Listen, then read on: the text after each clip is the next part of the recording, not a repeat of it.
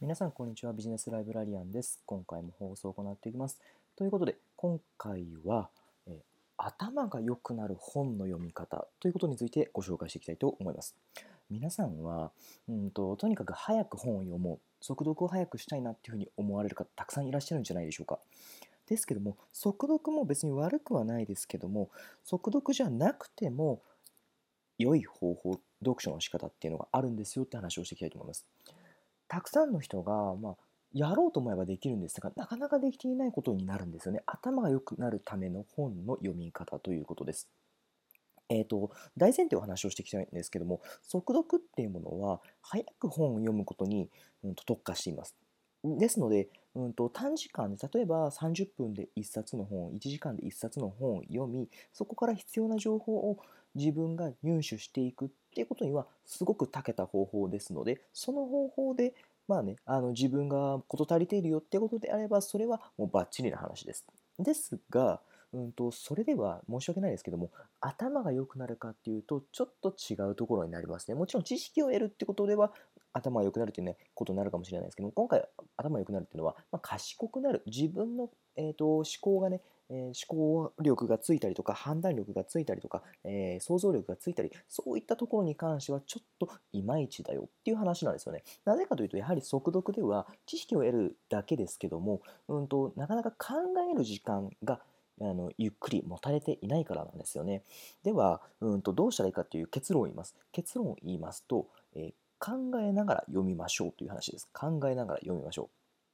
う。もっと言うと、時間をかけて考えながら読むと頭が良くなります。どういうことかというと、うんと、どんな本を読んでいてもそうなんですけど、例えば、えー、ビジネス書を読んでいても、小説を読んでいても、うんと雑誌を読んでいても、すべてそうなんですけども、一つの何か事柄、事例を読んだときに、自分ならどんなビジネス展開、ビジネスモデルを展開できるかっていうことを考えてみましょう。はい。うんと例えば、うん、何でしょうね。例えば最近、半沢直樹ってドラマすごく今日もやってましたけども、話題ですけども、半沢直樹の小説を読みました。で、そうしたら、まあ、その中にいろんなあの事例が載っておりますけども、例えば半沢直樹が、えーと、今で言うと、帝国航空に、え、タスクフォースのなんちゃらかんちゃらとかって言って、うんと、そういってやられた時に、じゃ自分じゃどうしていくかっていうような自分に置き換えるとどんな展開ができるのかな？自分は別に銀行マンじゃなくても例えばただの営業マンであってもそれにおいても自分はどういったうんと、ビジネス展開をしていくことができるのかってことを自分に置き換えて考えてみましょう。はい、自分に置き換えながら読書するっていうのは非常に大事になっていきます。えーと、やっぱりこれはもちろんビジネス書はもう簡単にあのいろんな企画があるのでそういったところで想像できるかなと思うんですけども小説でも今言ったように半沢直樹の話を例に挙げたようにそういったことを考えながらやるといいですよっていう話でもありますし他にも雑誌とかもそうですよね。いろんな雑誌がありますけども、まあ、例えば、うんと、有名人の対談トークがあったりとか、えーと、今後はこれが伸びますよみたいなあのトレンドのことが書いてあったりとかそういったことがあるかと思うんですけどもそういったトレンドとかを見た時にあ次はこれが来るんだこれがなんかあの楽しくなってくる未来が来るんだなって思うとじゃあ自分は自分に置き換えたらどういうことをしていったらこれからの未来に合った世界にしていくことができるのかなというのを考えることもできますよね。っていうふうな全ての本において自分のことへと考えて置き換えながら読むことが、うんと、自分の想像力や思考力をね働かせることになりますので、うんと、ぜひ参考にしてみてほしいなというふうに思います。でもっと言うとどういうことかというと本っていうのは全てが全て正しいことを言ってるとは限らないんですよね。だって未来の話って正しいって言い切れないでしょ。トレンドの話これから流行るってことが、うんと、全てそれがその通りになるって言い切れないでしょ。はい。ですので、すべてその本が正しいと言っていることは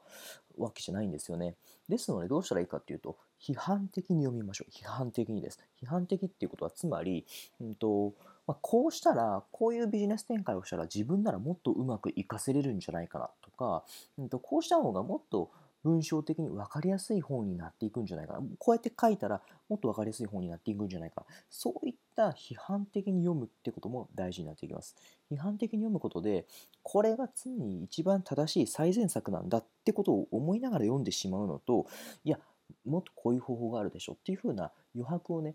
つけながら読むことはまた別のことになりますのでぜひねそういった批判的に読むってことをかん、あのー、やってみてもらえるといいなと思います。でそういった批判的に読むとか、まあ、自分に置き換えながら読むってことを参考にしながらやっていくとやっぱりね読書っていうのは時間がかかってしまうんですよね。だってうんと、自分が見た字文字をインプットするだけじゃなくてそこからどうしていくかなっていうことを脳で考える時間が必要になりますので1冊あたり時間をかけながら読むんでもそれでもいいんですよ。はい、ですので速読が全てじゃないっていうのはそういうところなんですよね。はい、ですので、うん、と批判的に読んだり自分のことに置き換えながら読んでいくっていうことを参考にしていただいて時間をかけながら読むことを通して自分の、思考力であったりとか想像力であるっていうところを高めることが大事になってきます。でそれはやっぱり一冊の本だけじゃ、うんと、一冊の本を一回読んだだけじゃ、うんとフルに活用することができないんですよね。ですので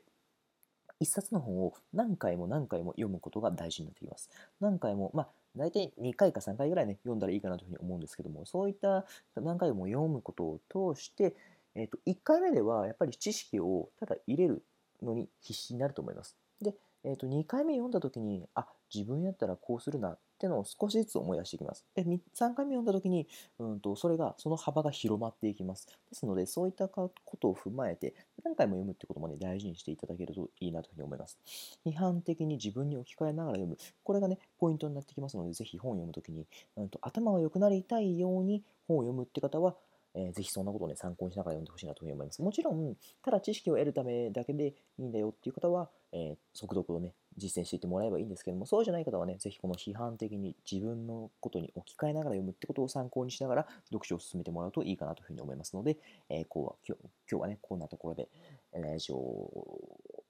おしめにしたいと思います。ということで、今日もこの辺でありがとうございました。